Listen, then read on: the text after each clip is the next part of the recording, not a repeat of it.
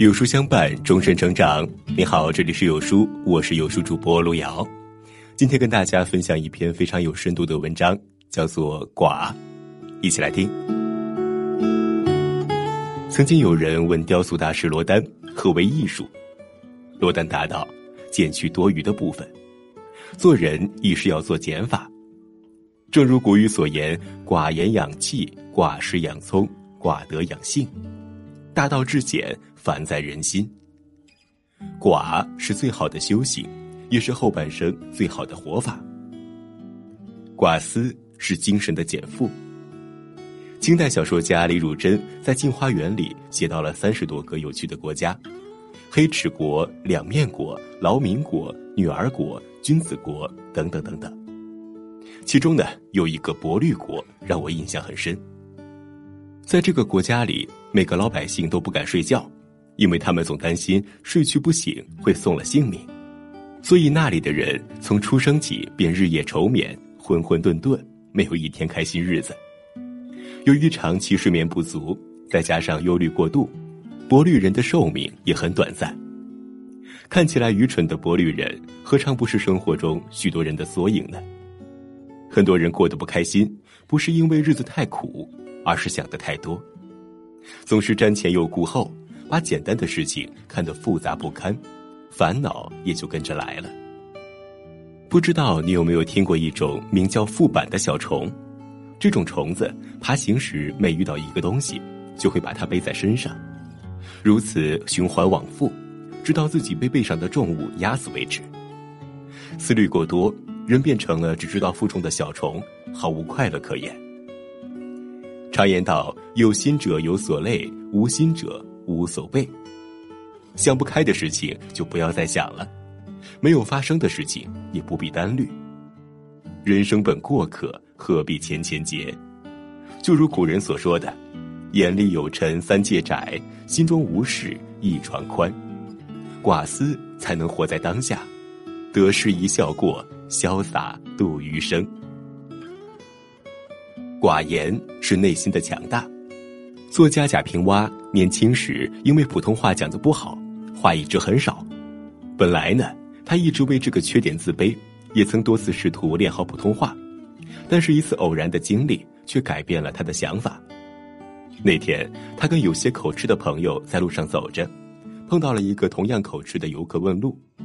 不会讲普通话的他自然答不上来，可会说的朋友却同样一言不发。此事过后，他问朋友原因，对方笑着解释道：“人家也是口吃，我要是回答了，那人会以为我在模仿戏弄他。”原来，比起能言会道，懂得适时沉默才更可贵。朋友的话解开了他的心结，也带来了极大的启发。从此以后，他的话就更少了。后来呢，别人都惋惜他，因为话少，错失了许多机会。他却觉得寡言反而让自己避开了许多是非，增加了许多智慧。在他看来，每次沉默都是摒除复杂、修炼自己的过程。仔细体会，确实如此。人生它本来就是一场无声的修行。人在年轻时常会羡慕那些能言善辩、口若悬河的人，到了一定年纪才发现，这世上最有力量的，其实是一声不响的沉默。说的越多，越容易陷入不必要的言语纷争，耗费心力。越成熟的人，越懂得把人生调成静音模式。我一直很认同一句话：唯有守口如瓶的人，才能守脑如玉，守心如初。当你不再那么热衷表达，逐渐从说话者变成倾听者时，你会发现，自己的心是平静的，而这样的人往往强大无比。寡身。是心灵的回归。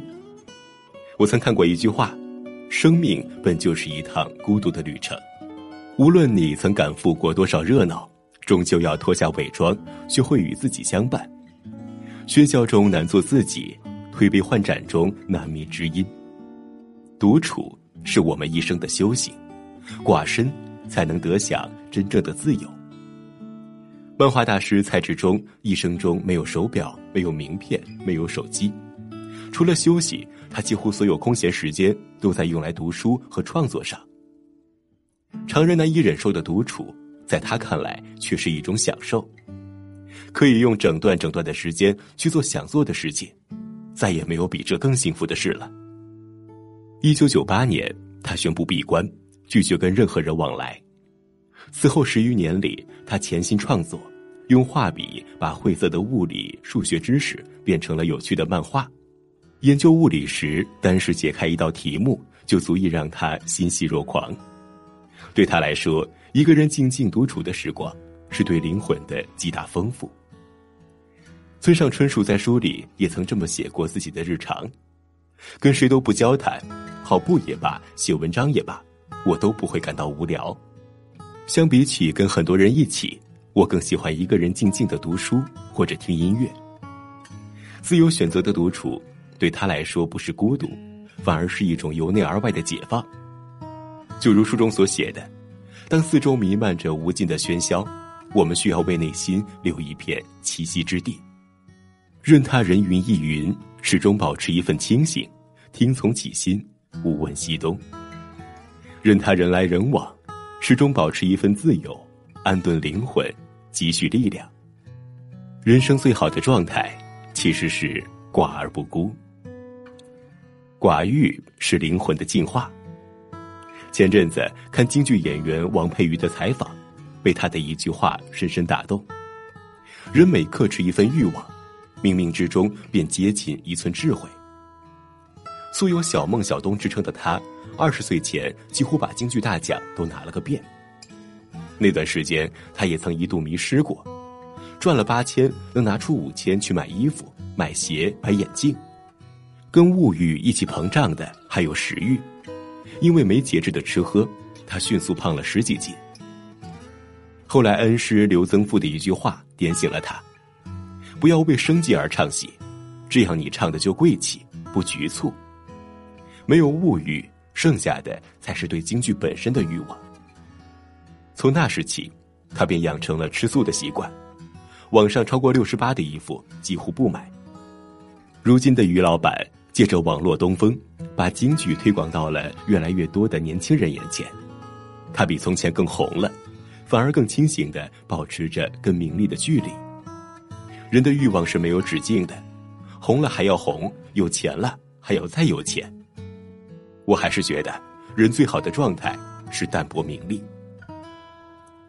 或许每个人一生中都会经历两个阶段：还未看过世界时，总是蠢蠢欲动，想拥有一切；但是当你经历的越多，反而更能理解那句“人间至味是清欢”。你开始懂得，外在的虚名和物质并不能带来真正的快乐，过分追求这些，人就成了笼中困兽。反而失去了更重要的东西。就像陈坤在书里写到的：“生命的本质是什么？我们每个人都是普通人。把名气、财富等身外之物通通拿掉时，拿不走的那个你，才是真正的你。名也好，利也罢，都是过眼云烟，生不带来，死不带去。说到底，人这一辈子活的就是个素与简。”追求的不过是清和静。我很认同一句话：人活一世，无所不寡，则无所不清。人这一辈子本就是一个化繁为简的过程。寡的力量让人活得更清醒，也让生活更有质量。寡思是一种智慧，寡言是一种清醒，寡身是一种自由，寡欲是一种境界。唯有读懂一个“寡”字，才能让复杂的生活回归简单，浮躁的心态重回淡然。唯有做到这个“寡”字，才能在这个喧嚣的年代里做回最真实的自己。朋友们，我们共勉。